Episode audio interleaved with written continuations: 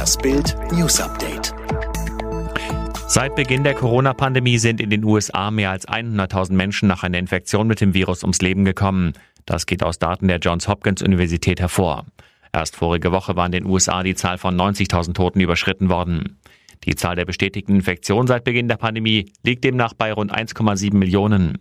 Weltweit sind bisher über 5,5 Millionen Fälle registriert worden und mehr als 350.000 Tote. Wegen schlechten Wetters hat das private Raumfahrtunternehmen SpaceX des Milliardärs Elon Musk den Start einer bemannten Rakete vom Kennedy Space Center in Florida abgebrochen. Sie sollte zwei Astronauten zur internationalen Weltraumstation ISS fliegen.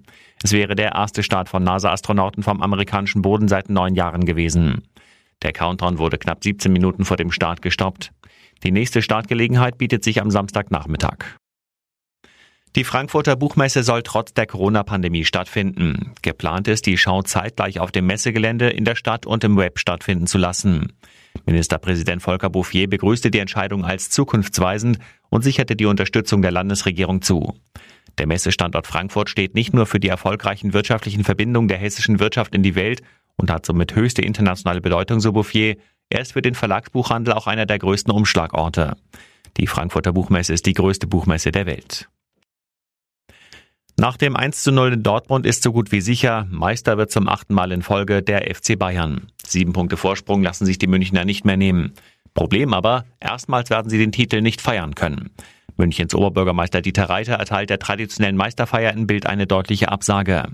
Die liebgewonnene Tradition der alljährlichen Meisterfeier des FC Bayern auf dem Marienplatz ist heuer leider nicht vorstellbar. Nicht wegen mangelnder sportlicher Erfolge des Rekordmeisters, sondern natürlich wegen der Corona-bedingten Einschränkungen. Heißt, auch nach der Saison Ende Juni wird es keine Feier mit den Fans geben.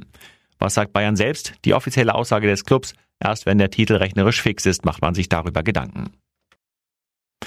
Model Chrissy Teigen postete kürzlich auf Twitter, dass sie sich wegen einer bevorstehenden Operation auf Covid-19 testen lasse.